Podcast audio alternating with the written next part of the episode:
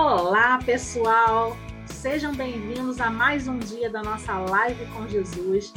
Com muita alegria que a gente está se reunindo aqui mais uma vez para conversarmos assuntos que com certeza vão abençoar a sua família, vão te inspirar a respeito da educação cristã das nossas crianças. E estamos aqui no nosso quinto dia, né, nesse desafio de trazer uma mensagem para os adultos, para as famílias, a respeito dos temas que as crianças estão trabalhando nesta semana na live com Jesus. Você está curtindo? Você está acompanhando? Está gostando? Que bom!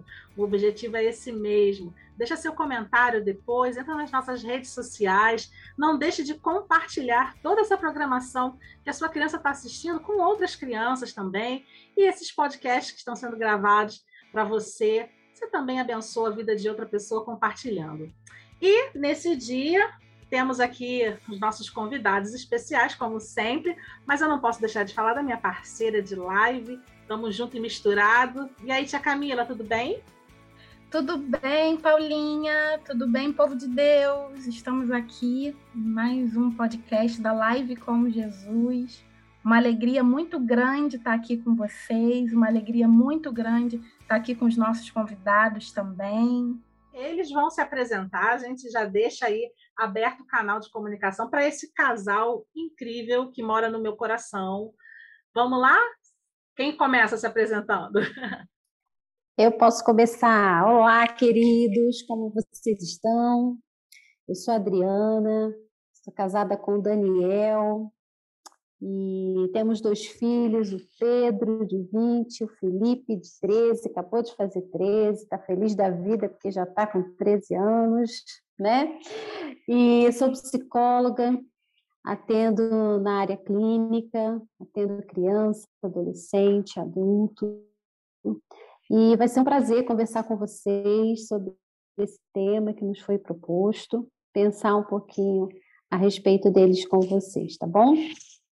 Olá, minha gente, muito obrigado pelo convite. É, eu e a Adriana somos casados há 25 anos. Eu tenho 10 anos de pastorado, também sou formado é, pelo Cefet como técnico em mecânica. Hoje eu trabalho na área de projeto estou migrando também para a área de controle e planejamento de produção, né? E enquanto isso eu estou terminando uma faculdade de administração. Muito legal. E é engraçado porque esse tema caiu como uma luva para vocês dois, né? Pastor Daniel aí falando para a gente da sua área de, de atuação, de trabalho, que envolve gestão, que envolve planejamento.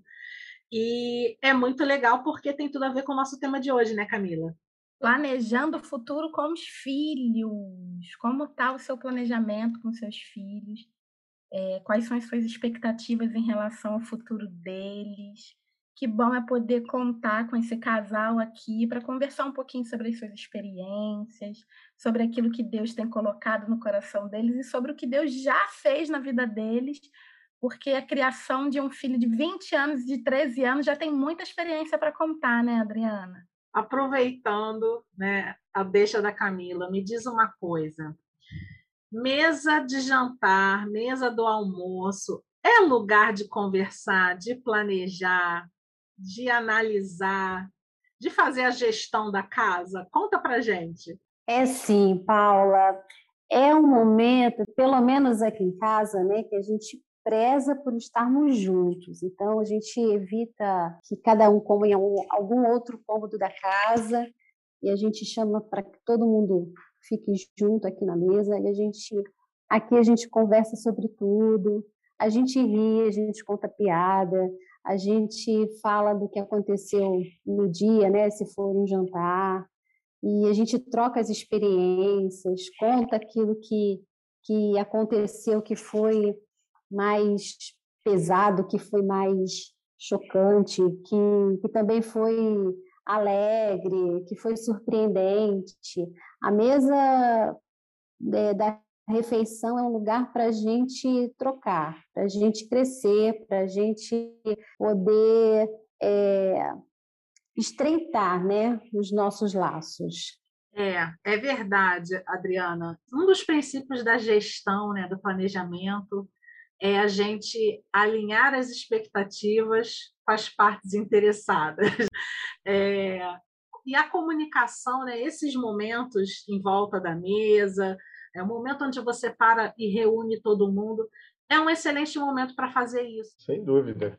É, deixa eu contar uma curiosidade. A gente, quando veio, é, voltou para o Rio, né, depois de um tempo que a gente passou é, pastoreando pelo interior do Brasil, ah, uma das coisas que eu e a Adriana compramos primeiro para casa foi uma mesa, uma mesa de jantar porque isso na época o Pedro tinha sete anos de idade e o Felipe eh, tinha pouco mais de um ano né, nessa época. Então, a primeira coisa, o primeiro investimento que a gente fez foi esse, justamente porque a gente pensava assim, eh, na hora a gente tem que ter pelo menos um, um momento, dia em que a gente esteja os quatro juntos, para a gente poder conviver com ele, né? E você sabe que foi um dos melhores investimentos que a gente fez, porque é, naque, é nessa hora que a gente senta para jantar que a gente consegue se desligar da, da, rotina diária e aí cada um começa a falar do, dos seus planos, das suas visões, das coisas que aconteceu. E, e no meio dessa conversa, invariavelmente, a gente acaba tendo oportunidade de alinhar alguns princípios, de é, falar sobre valores, de orientar sobre, às vezes, uma, uma situação que a, um deles está vivendo, né? Um exemplo simples, a, gente teve no mês passado um incidente, a gente teve o carro rebocado e depois de ter e, o carro estar tá rebocado, a gente teve que fazer aquele levantamento para se tinha multa, etc. E aí descobrimos algumas multas no carro e algumas eram do, do Pedro. E durante a nossa conversa à mesa, uma das coisas que ficou muito claro, assim, eu, eu perguntei para o Pedro, né, que é que você chegou nesse ponto? Ou seja, por que, é que você eh, incidiu nessas multas e, e agora tem que sacrificar uma parte da tua poupança para poder pagar isso? Ele pensou, pensou, levantou umas hipóteses, mas aí eu virei para ele assim, não foi nada disso. É a questão do risco. Você colocou numa situação de um risco mais elevado e acabou tendo um problema de verdade, né? acabou tendo um problema de fato. Então, a gestão do risco durante todo o processo da vida da gente é um, é um, é um fator importante para a gente evitar problemas. Então, quer dizer, foi uma situaçãozinha simples, uma situação corriqueira, mas é um, é um princípio que você lança ali na mesa e, é, e os filhos vão absorvendo, né? Com o tempo eles vão, vão assimilando. Na, no, no, próprio processo deles, eles é, relembram isso e aí percebem, é, aqui está uma situação que meu pai e minha mãe falaram, eu tenho que evitar isso. E assim vai. É muito interessante a gente estar tá falando sobre esse valor né, da troca é, de experiências à mesa, sobre conselhos, sobre inclusive a comunhão ali. E a gente vê que o próprio Jesus fazia isso sempre, né? A gente não, pode não levar em consideração que ele estava à volta de uma mesa, mas ele usava ali os momentos de refeição e de até festividades, como foi o caso ali da celebração da última Páscoa, aonde Jesus tratou de assuntos muito relevantes com os discípulos e ele usou aquele momento para falar sobre coisas tão relevantes.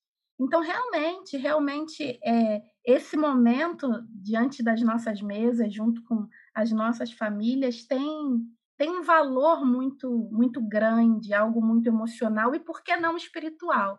Se a gente para para pensar que tudo é espiritual e que todas as experiências que a gente tem com o pai partem ali também da família, da mesa, da troca.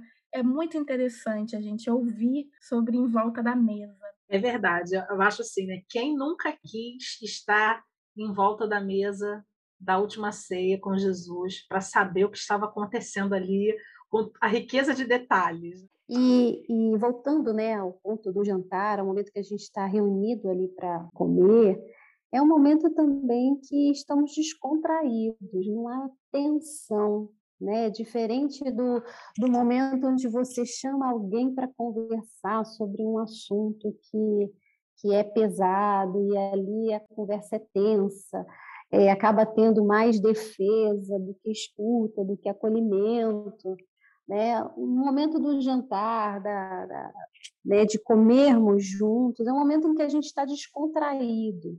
Então, assim, a receptividade, a abertura para ouvir, a abertura para falar. Então, se a abertura para ouvir e a abertura para falar, fica muito mais fácil de você ali ensinar valores, valores bíblicos, valores morais, de você falar da, da tua própria experiência de vida, do aprendizado que você já teve, do que você aprendeu com seus, seus próprios pais, é, das coisas que você é, gostaria que fosse diferente, e que você pode mudar com, com o futuro, com a vida, enfim. Então, é sim, é, é, nesse momento que você vai ali passando esses valores, fazendo essa troca, ensinando e fazendo esse investimento nos filhos. Legal você tocar nesse ponto do investimento nos filhos, porque a gente tem vivido um tempo muito corrido, onde se investe nos filhos é, muitas coisas materiais. Eu acho que não existe pai mãe né, familiar que não pense é, investir aquilo que há de melhor no seu filho. Né? Diante das possibilidades da vida, uma boa escola, uma boa alimentação, a boa saúde, é, investe-se em tanta coisa que às vezes eles pedem, né, que eles querem ter, mas esse momento de investimento é um investimento no ser, é um investimento na formação. E é um momento em que você não está terceirizando, porque a gente às vezes vê muitos casos né, de famílias que acabam pela demanda do dia a dia, a correria pelos atrás do sustento, são tantas demandas que acabam terceirizando essa parte que é essencial, que é o investimento no ser. Sim, e é um investimento com o olhar, com a escuta, que é assim, base, é primordial para eles, né? Para todos nós como seres humanos, a gente quer ser ouvido, a gente quer ter atenção, a gente quer que o outro nos veja, nos perceba, então, esse investimento começa com o olhar, olhar olho no olho, prestar atenção, ouvir o que realmente está dizendo. E é muito comum, né? Às vezes, é, no corre-corre do dia, você está fazendo uma atividade, o filho chega, começa a falar com você, e ele sabe quando você não está prestando atenção. Porque ele solta uma para você, assim, você não está nem ouvindo o que eu estou falando, né? E aí ele te dá, né, aquele susto, aquele, aquela sacudidela assim, que é para você voltar a atenção para ele, parar o que você está fazendo e ouvir o que ele está dizendo. Então, essa escuta, esse olhar, ele é primordial. É, para mim, é esse tipo de investimento que é realmente necessário para eles. Muito legal. Me diz uma coisa, agora a pergunta é para o casal. É, quando vocês estavam grávidos, e aí eu estou falando vocês grávidos, porque não é só a mulher, né? Que fica na expectativa, na gestação do filho. E quando não há uma gestação natural, né, biológica, a gestação do coração, a gestação da expectativa, da chegada de uma criança à família, ela cria um, uma, uma, série de sonhos aí, né, de imaginário, é, a respeito da maternidade, da paternidade. É, e aí existe a expectativa e depois existe a realidade. Né? E junto com isso vem os sonhos e o planejamento do futuro dos filhos. Vocês se lembram o que, que vocês pensaram é, a nível de sonhos, de expectativas para os dois quando eles nasceram? Vocês pegaram no colo, olharam Assim, ah, eu queria muito que. Na, na verdade, assim, é, eu nunca planejei nada disso, assim, em termos dos, dos, dos dois meninos, né? A gente tem a percepção de que eles têm inclinações. Isso fica bem visível no, no comportamento deles, nas coisas que eles fazem. Mas, assim, é, expectativa ou um sonho de que eles venham ser X coisa, desempenhar X papel, isso a gente, eu não, eu não tenho, a gente nunca assim enfatizou isso. A outra questão que é, que é para mim é, é que ele é, se veja fazendo algo que ele goste, que ele, que ele consiga entender a vocação natural dele e ele sinta prazer em estar é, nisso, né, mergulhado nisso. Porque o que quer que você esteja fazendo, você pode estar você pode estar servindo ao reino. E por essa mesma razão, é tanto mais importante que você estude, né? Isso é, a gente está sempre enfatizando isso para os dois. É, quando eu descobri que eu estava grávida, né, primeiro do Pedro, a minha oração foi de entrega, de entrega da vida dele a Deus. E uma das coisas que eu pedi na oração foi que ele fosse amigo de Deus e servo de Deus. E eu lembro de dizer assim: Senhor, não importa é, a profissão que ele escolha, o importante é que ele seja teu servo, porque eu sei que se ele for obediente a ti, teu servo, ele vai é, se dar bem em qualquer profissão que ele escolher. E quando eu descobri que eu estava grávida do Felipe, fiz a mesma coisa. Porque eu tenho para mim exatamente isso. E quando você serve ao Senhor, é, e você se coloca diante de Deus, Ele usa a sua vida em qualquer área, qualquer área que você estiver. E para a gente, como o Daniel falou, é importante que os nossos filhos né, estejam em lugar assim onde eles gostem de estar, onde eles se identifiquem com aquela área. Né? Não importa que, que seja uma área que, que não é tão procurada assim, mas é importante, é importante para a gente que eles estejam felizes, que eles escolham, né? E que a gente não escolha por eles, porque eu tenho percebido que os pais às vezes incorrem nesse erro, né? De escolherem pelos filhos, de projetarem nos filhos uma expectativa que é deles, né? Por alguma razão que eles não puderam né, realizar, então eles esperam que os filhos realizem esse sonho. A gente vai dando esse essa diretriz, olha, por aqui, cuidado, por ali, olha isso, atente a isso, atente aquilo, preste atenção, né? É, cuidado com essa escolha, cuidado com essa opção, mas sempre deixando que eles é, façam a, a escolha deles pela, pela via da identificação que eles têm. Agora, a gente falando assim, estamos falando de futuro, né, de profissão, de escolhas, de expectativas, mas tudo isso é um processo que vai se construindo aos poucos, como a gente foi falando aqui, né? É, e é importante a gente ensinar as crianças desde cedo a se planejar, a se organizar. Né? Você não vai é, ajudar a criança a planejar o futuro se você não consegue planejar a semana com ela, né? Você não consegue planejar o dia com ela. É, às vezes, as famílias têm uma dificuldade nesse processo de organização, é, de coincidir as agendas, né? Isso que vocês estão falando de sentar à mesa com todos, isso é um desafio. E olha, eu posso falar aqui é, de testemunha ocular aqui da família, é, como eles valorizam ter esses momentos, porque é, o casal é um casal super ativo na igreja, tem várias atividades, os dois trabalham também fora da igreja. E esse ano, por exemplo, chegou um momento em que eles abriram mão de estar em determinadas atividades para poder se dedicar mais à família, né? É, tá demais, vamos lá, a gente está dedicando mais tempo fora do que dentro. Tá na hora da gente parar um pouquinho e focar mais dentro. E é importante o casal ter né, essa percepção e é importante mostrar isso também para eles, né, para as crianças, de que a gente precisa se organizar, se planejar é, pensando no futuro, lá longe, quando eles forem é, se formar, casar, enfim, mas começar daqui, do miudinho.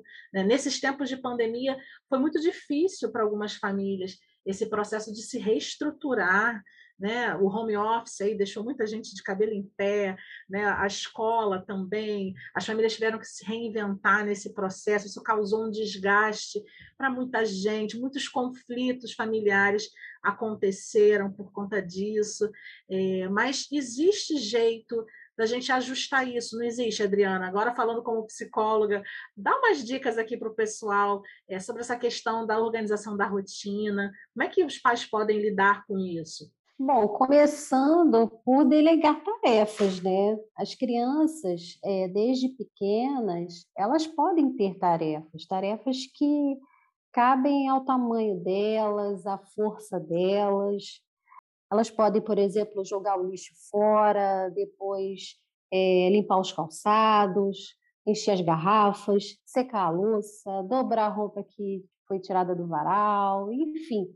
Você dando tarefas às crianças e, e dizendo para elas: olha, você, na parte da manhã, até o horário que você for para a escola, você tem essa, essa, essa tarefa. Ali você já está ensinando a criança a se organizar. E, e dizer para ela: olha, depois de tal horário, você pode fazer né, o que você quer fazer. Pode-se construir um relógio, né, dependendo da idade da criança, pode-se construir um relógio de tarefas com as crianças. Né? Por que com elas? Porque elas vão ali aprendendo a organizar o dia, aprendendo a organizar o horário delas. E cada vez que elas fizerem qualquer coisa que fuja aquilo que foi planejado junto, pode-se trazer ela aquilo, né, aquele relógio ali construído e mostrar, olha, lembra que a gente planejou isso, isso, isso para agora? Você está querendo pular, não pode pular. Isso aí é para depois. Primeiro é isso aqui. E aí você vai ensinando a criança a se organizar. Depois de uma certa idade, né, você pode só dizer a ela, é, você tem isso e isso para fazer, então faça. Só depois você pode, por exemplo, jogar seu videogame, brincar de bola, assistir seu vídeo, mas existem prioridades, existem tarefas que são importantes para serem feitas antes disso aí que você quer. E aí você vai dando esse senso de organização a ela. A gente chama os meninos para fazer uh, as tarefas deles. Então, assim, eles, uh, eles têm tarefas definidas diariamente. No princípio, a gente foi ensinando que a rotina ela não é uma coisa perniciosa. As rotinas elas ajudam a gente a executar as tarefas de um modo um pouco mais automático e isso libera energia para outras coisas.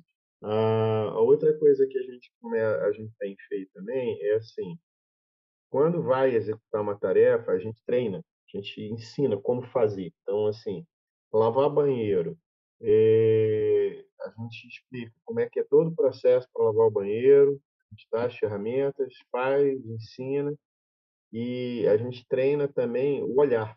É, quais são os pontos que devem ser observados? É, onde é que se concentra a sujeira? Para onde a água está escoando? Então, a, a gente dá é, um, um, treinamento mesmo. E, e, essa coisa, ela, ela, a gente faz porque uma coisa que a gente aprendeu uns anos atrás, se você não tem o treinamento adequado, pode ser a tarefa mais simples, fritar um ovo, você não vai conseguir fazer. Então, isso é uma coisa que a gente eh, faz eh, dentro de uma perspectiva assim, técnica mesmo, de, de ensinar é, como fazer.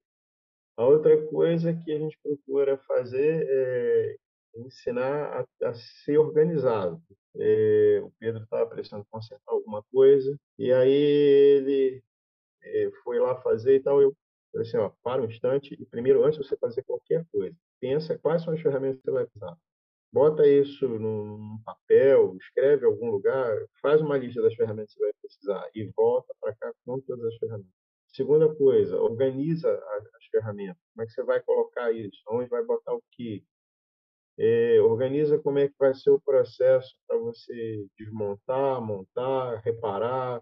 E é, depois que tudo está feito, a gente insiste também na questão de é, limpar o local de trabalho, organizar o que foi feito. Então, assim, por exemplo, Felipe vai, vai pegar um pão para ele quer fazer um lanche. Então ele vai lá, pega um pão né, e pega margarina, requeijão, faz um sanduíchezinho ali para ele. Beleza, fez tudo como foi treinado para fazer. Mas quando ele sai da bancada, eu fico observando. Deixou sujeira na bancada? Felipe, volta e vai limpar o local onde você trabalhou. Então, isso tudo são é, formas de você ajudar a criança, né, o jovem, adolescente, a, a ir se organizando internamente, aí, a ir criando os hábitos de planejar, de coordenar, de controlar e depois de conferir, fazer as correções que tiver que ser feito, né? Então, isso tudo está é, é, tá em um monte de manual de administração, mas você pode fazer isso dentro de casa na medida que vai fazendo essa, é, adotando essa rotina. E uma coisa também que eu acho que é fundamental, Paula, é os pais buscarem também treinamento para si. Eu, eu olho para trás e assim, eu sinto falta no, nos meus pais é, deles também terem é, certo conhecimento né, nesse campo, porque havia assim uma uma cobrança de que você tem que estar certo na escola, você tem que conseguir uma vaga numa boa instituição de ensino, você tem que fazer faculdade, você tem que conseguir emprego, você tem que comprar seu carro, você tem que comprar sua casa, você tem que casar. Mas espera aí, é, qual é o subsídio que eu, como pai, ou, a mãe, estou fornecendo para os meus filhos? O quanto eu também estou me educando para falar desses assuntos, né? para ensinar um mínimo de administração financeira, para ensinar um mínimo de como é que se olha para eh, o cenário econômico. Então, uh, o treinamento dos pais também é importante. E hoje a gente tem muito material aí na, na internet, tem muita coisa sobre como planejar, como organizar, como você fazer uma, uma, um planejamento de carreira, né? Você tem hoje o Ikigai, que é um, é uma palavrinha que quer dizer é, sentido de, de, de, viver, que você vai aí, assiste um monte de vídeo é, ensinando sobre como escolher uma profissão alinhada com, com a, as suas inclinações naturais. É, a, o pai e a mãe não precisa ser administrador de empresa e psicóloga para auxiliar os filhos, mas um mínimo de, de, de, treinamento e de busca de conhecimento tem que acontecer, senão é, fica muito difícil conseguir planejar de uma forma mais efetiva com os filhos o futuro deles. Nessa questão de tarefa é, que a gente delega para os nossos filhos, é bem comum a gente dizer a eles, né? Vai fazer tal coisa. E depois a gente cobrar que aquela tarefa é, seja feita da forma como a gente faria. É, e a gente precisa lembrar que, como o Daniel falou, eles estão em treinamento. Eles não vão fazer do mesmo jeito que eu, no lugar deles, faria. Eles estão aprendendo. E para isso é imprescindível que, é, além de você delegar a tarefa, vá lá e faça, você acompanhe, você esteja por perto, né? Como o Daniel falou, vendo o que eles estão fazendo, apontando, olha isso, olha aquilo, né? Isso que ficou fora do lugar, falta usar. E à medida que isso for se repetindo, é que eles vão internalizando, né? Como fazer. Não é uma coisa é, de um dia para outra, não é uma coisa que acontece por osmose, e eles não vão aprender uma vez só, né? Na, na, na na, na única vez que fizerem, é um acompanhamento. E a outra coisa é que, à medida que eles forem né, realizando as tarefas e forem aprendendo sobre organização, eles vão se sentindo seguros, porque a organização ela traz segurança. E segurança vem o bem-estar. Quando você olha para uma tarefa realizada, você se sente bem. você se sente útil, você se sente parte, né? Você percebe que você é capaz de, de fazer alguma coisa. Então, a organização ela traz segurança e ela traz bem-estar também.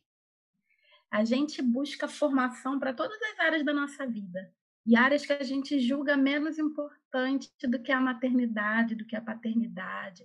O que é mais importante na vida de um, de um pai e de uma mãe? É o seu filho, é a, é a forma com que ele conduz seu filho. E, e de fato não existe uma formação para ser mãe, uma formação para ser pai. Então, de uma vez por todas, os pais eles precisam de alguma forma entender e compreender a necessidade de se capacitar. E se capacitar envolve como base a palavra de Deus. A Bíblia instrui a gente como criar as nossas crianças, como guiar as nossas crianças. E como é bom a gente poder é, criar os nossos filhos com, com os conselhos do Senhor, né? Talvez você que esteja ouvindo aí esse áudio, você não tenha tido uma criação com princípios cristãos, você não tenha tido o privilégio de crescer numa igreja, mas você pode dar esse privilégio para o seu filho, você pode ser sim uma pessoa instruída por Deus para que as nossas crianças, isso envolve o seu filho, a sua filha, para que eles possam ser conduzidos pelo Senhor através de você. É, eu sinto falta bastante de uma formação cristã. Eu sei até que existe, como, por exemplo, o curso Paz para Toda a Vida, é, que fala bastante acerca da criação dos filhos. Mas nós precisávamos ser mais intencionais como Igreja do Senhor a verdade é que nós temos crianças nas nossas mãos e podemos sim é, traçar um futuro para elas que envolve os planos do Senhor. E, e, nós, como igreja, precisamos vestir essa camisa, precisamos é, batalhar é, essa guerra e junto aos pais, porque nós sabemos que é o maior desafio que os pais têm é criar os seus filhos é, esse assunto é um assunto que rende, né? Porque a gente falar de organização, de planejamento, pensar que o nosso Deus é um Deus organizado, um Deus que planeja todas as coisas desde o princípio. Né? Na palavra de Deus a gente é, vê isso, poder aplicar isso nas nossas famílias é sensacional. É, eu vou aproveitar o gancho do que a Camila falou, vou pedir para ela também ajudar aqui dando algumas dicas para as famílias, como que a família pode planejar a rotina com os filhos com Deus, porque a gente vai criando é, esse planejamento, criar o hábito de planejar também é, pensando nas coisas de Deus, começa de pequeno. Se a gente não faz isso desde pequenininho, não adianta que lá, jovem, adulto, vai ser mais difícil instituir é, esses hábitos é, para além, inclusive, da questão da conversão, né, da, da salvação que a gente precisa pregar para as nossas crianças. Né? Não é só levar a igreja, mas é apresentar a verdadeira mensagem da salvação para as nossas crianças. Mas, além disso, instituir na vida deles, desde pequenos, essa rotina, né? essa prática é, prazerosa de estar com Deus 24 horas por dia. Né? Como é que as famílias podem fazer isso, Camila? Dá umas dicas aí para o pai, para a mãe que está ouvindo, o avô, a avó, a tia. Como fazer isso em família? Então, Paula, é, a maioria das pessoas pegam aquele versículo de Deuteronômio 6, capítulo 6, e várias vezes a gente escuta falando aquele trecho que fala que nós devemos inculcar a palavra de Deus aos nossos filhos, quando estiver sentado em casa, quando estiver andando pelo caminho, quando se deitar e quando se levantar. E a gente pensa que é algo natural, né? Que é algo rotineiro, que é a todo momento, e de fato é a todo momento. Mas esse versículo ele mostra uma intencionalidade. Primeiro, quando ele fala que nós temos que ensinar essas coisas com persistência, ou seja, nós devemos ser intencionais e colocar força, empenho ali. E depois, na continuação desse texto, é, vai dar algumas instruções que reforçam essa intencionalidade, né?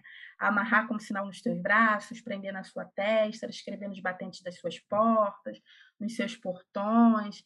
E a gente sabe aí alguns significados a respeito é, dessas figuras de linguagem, mas o que eu queria trazer aqui é essa intencionalidade. Como você falou, Deus é um Deus organizado. Nós temos vários, vários exemplos da organização de Deus, a começar pela sua criação. O nosso Deus, ele é um Deus organizado. Você é imagem e semelhança desse Deus. Você pode ser sim uma pessoa organizada. E olha que você está falando, você está ouvindo aqui uma pessoa que, pela sua personalidade, eu só posso ser organizada por inteligência, porque por instinto eu não sou, não. Mas eu sei que o nosso Deus é um Deus organizado, eu sei que eu preciso de rotina. Então, você que é mãe, você que é pai, você precisa planejar essa rotina com seu filho, você precisa ser intencional. E aí, você precisa, sim, planejar dentro da sua rotina é, o ensino sobre Deus, né? Então, não somente um culto é, doméstico, não somente um devocional, mas a todo momento você pode se inclinar para isso. A gente falou aqui sobre as refeições com, em família, são momentos maravilhosos. Eu me lembro que o Russell Shedd, nosso querido Russell Shedd, uma vez ele comentou que ele só podia tomar o café da manhã depois que ele falasse o versículo que ele tinha memorizado no dia anterior que a sua mãe tinha memorizado com ele no dia anterior. E aí perguntaram para ele assim: se você não falasse o versículo? E ele falou: eu não tomo café da manhã. A minha mãe não me dava café da manhã. E é claro que a gente não precisa chegar nesse extremo, mas eu fiquei pensando naquele momento: é assim que se cria um seu shed da vida, sabe? Priorizando as coisas de Deus, priorizando o alimento espiritual ao alimento físico então, você precisa, como mãe, como pai, se planejar e, e realmente colocar forças nesse momento, sabe? Você pode sim cooperar para o futuro do seu filho. O futuro do seu filho é planejado principalmente por Deus.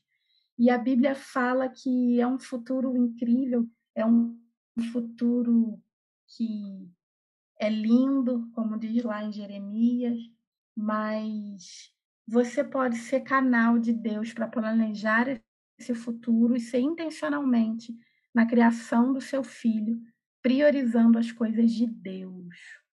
Muito bom, Camila. Bem, Adriana, suas últimas palavras para o nosso podcast, para as pessoas que estão né, ouvindo, participando aqui conosco. O planejamento do futuro com os filhos começa hoje. Eu costumo ao conversar com os pais, quando eles vão ao consultório, dizer a eles assim: como é que você imagina sua filha, seu filho, é, quando ele estiver com 25 anos, 30 anos? O que, que você quer para ele? É, o que, que você. Como é que você vê ele casado, como pai de família, é, como tendo uma, a sua própria empresa ou empregado, é, uma pessoa segura de si, uma pessoa é, feliz. Como é que você imagina? E aí eu vejo né, que eles ficam pensativos e tal, e aí eu digo para eles assim: olha, isso aí que você está imaginando começa agora. É agora que você tem que investir. Tudo isso aí que você sonha, que você planeja, que você quer para o seu filho, começa hoje. Então, é, qualquer planejamento né, que façamos com os nossos filhos para o futuro começa hoje. Hoje, no dia a dia, hoje com as é, atividades cotidianas, hoje com as nossas experiências, né? É, hoje, no presente tá bom? Tá ótimo. Pastor Daniel, suas últimas palavras para o pessoal que está ouvindo nosso podcast. Esse assunto, ele, ele, como você falou, ele rende muita coisa mesmo, né? Ah, o comentário também que a Camila fez é importante. Assim é que se faz um Russell Shedd. E esse comentário dela me fez lembrar duas situações é, extremas, em, em, extremos opostos. Uma, uma é a do Michael Jackson, que o, o pai dele e dele, do, dos irmãos dele, obrigava eles a passar horas é, é, ensaiando, né, musicais. Eles voltavam da escola, mas as crianças não tinham a permissão para ir, brincar com as outras crianças do bairro. Eles só podiam ficar ali dentro de casa, ensaiando, ensaiando, ensaiando, ensaiando. E o, o Michael, quando ele atingiu o ápice da carreira dele, o pessoal que trabalhava com ele conta que ele era muito perfeccionista. Ele, era, ele ensaiava uma mesma coreografia inúmeras vezes, mesmo depois que ela já estava muito boa, que a, a, o sincronismo é, já havia se estabelecido, ele continuava insistindo em, em, em treinar mais, em ensaiar mais. Uh, um outro caso que eu acho interessante, está no outro extremo, é o do Dr. Ben Carson, é, que é aquele personagem do filme Mãos Talentosas. Ele também é evangélico e a história, a, virada da história dele começa no dia que a, a mãe, é, eu não lembro bem por que razão que foi, mas ela chega em casa e ela diz assim para os filhos: a partir de hoje ninguém mais vai ver televisão nessa casa. A partir de hoje vocês vão ler um livro por semana e no fim de cada semana vocês vão me trazer é, um resumo do que vocês leram. Bom, então há, há, há duas lições aí é, importantes, né? A primeira é a seguinte: saber dosar entre esses extremos é difícil, é muito difícil. Aqui cabe muito é, oração e um exame muito é, muito intenso das motivações que a gente guarda no coração da gente. Tem que ter desejo. E aí é que esse desejo vai se manifestar na persistência da gente. E quantas vezes a gente não fala para os filhos da gente coisas parecidas como essa, dizer assim: ah, a partir de hoje eu não quero mais você passando tanto, tanto tempo no celular. Aí você começa a fiscalizar um dia, dois, no terceiro dia você pensa, ah, esse negócio é muito cansativo, lá Então, é, o pai e a mãe têm realmente que desejar esse, esse melhor para o filho, desejar é, o sucesso do filho, para ele ser essa pessoa que vai influenciar o, o filho e dar esse norte nele, tá? dar essa direção. Em alguns momentos da vida, uh, o melhor que o pai e a mãe podem fazer é impor limites com severidade. Você não vai chegar tarde, você não vai para tal festa, você não vai andar com, com fulano ou com a fulana. É, em alguns momentos é realmente necessário essa essa postura, esse é, esse, esse princípio de que cria essa disciplina, né, de de, fazer a pessoa ler, de fazer a pessoa estudar, de fazer a pessoa ler a Bíblia, é, de fazer o, a, a criança orar. E a última coisa que eu queria comentar, que é tão importante quanto essa presença do pai, da mãe, há uma outra coisa que a gente tem que considerar, que tem a ver com a expectativa, né? que foi a primeira pergunta que você me fez lá na frente. E as expectativas? Como é que ficam isso daí? Bom, eu, eu gostaria de dizer aos pais todos que ouvirem a gente o seguinte: não se deixem iludir pelo nosso contexto. Nós estamos vivendo uma era de consumo e uma era baseada no descartável. Somos é, levados a crer que Quebrou, joga fora. Deu defeito, joga fora. Vai ali e compra um novo. A gente até pode fazer isso com celular, pode até fazer isso com uma televisão, mas não dá para fazer isso com pessoas. E o grande problema que a gente está vivendo é que nós somos tentados a acreditar nessa eh, nessa coisa de uma vida de consumo e de descartável. Então isso não dá sentido a gente não está se tornando mais feliz e nem mais realizado por causa de, desse comportamento, pelo contrário. Então, uma coisa que é importante a gente pensar é no que, que dá sentido à vida. Filho não é um produto. Filho, família não é uma empresa. A gente pode usar alguma dessas ferramentas meio empresarial do ambiente capitalista, porque elas facilitam o trabalho, mas não como é, princípio é, de vida. Qual é o retorno que um filho pode dar? Eu acho que o melhor retorno que um filho pode dar é o que a Bíblia é o que a Bíblia fala, assim, é, honra teu pai e tua mãe para que se prolonguem os teus dias na terra. O maior retorno que um filho pode dar é, é essa honra, é essa essa alegria de a gente ver assim, o meu filho, a minha filha, é, uma, é, um, é um homem responsável, é uma mulher responsável, é honesto, é idôneo, cuida bem da sua família, cuida bem dos seus filhos, é exemplar no tratamento com as pessoas do, do ambiente de trabalho, da, da, do ambiente escolar. É, é alguém que eu posso deitar né, e descansar minha cabeça no travesseiro, sabendo que ele ou ela são pessoas pessoas que estão é, fazendo o melhor não só por ele, mas também pelos que estão em torno dele, né? Então isso tudo redunda num, num bom testemunho, isso tudo é redunda numa, numa verdadeira, num verdadeiro testemunho a respeito de Jesus Cristo. E não necessariamente esse filho e essa filha vai ter um carrão do ano. Ah, aqui em casa nós não temos grandes bens, nós não temos carro é, seminovo, nós não temos é, celular, celulares caros, nós não compramos roupas caras, mas nós temos uma coisa que é, assim, é fundamental para a gente. Ah, nós temos um, uma felicidade de estar os quatro juntos e, e a gente conviver assim, com alegria. Então, é, esse, esse é um ponto que é, que é importante pensar, né? Do que, que dá sentido à vida. Não é consumo, não são, de fato, os bens. É isto. Olha, foi um prazer ter vocês aqui, pastor Daniel, Adriana. Como sempre, é muito bom conversar sobre as coisas de Deus.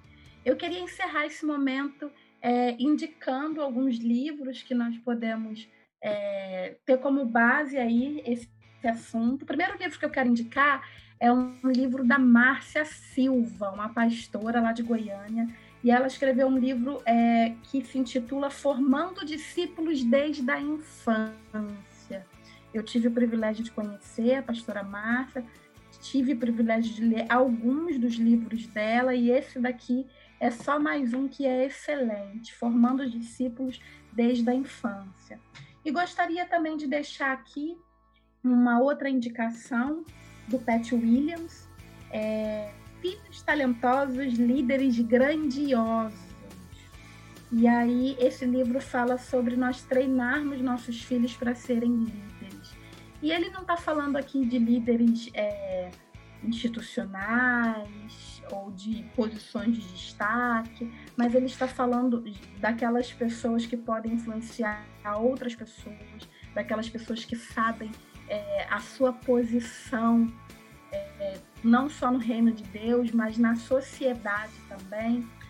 Então, queria deixar essas duas indicações aqui. Certo? Muito obrigada, Camila, minha parceira.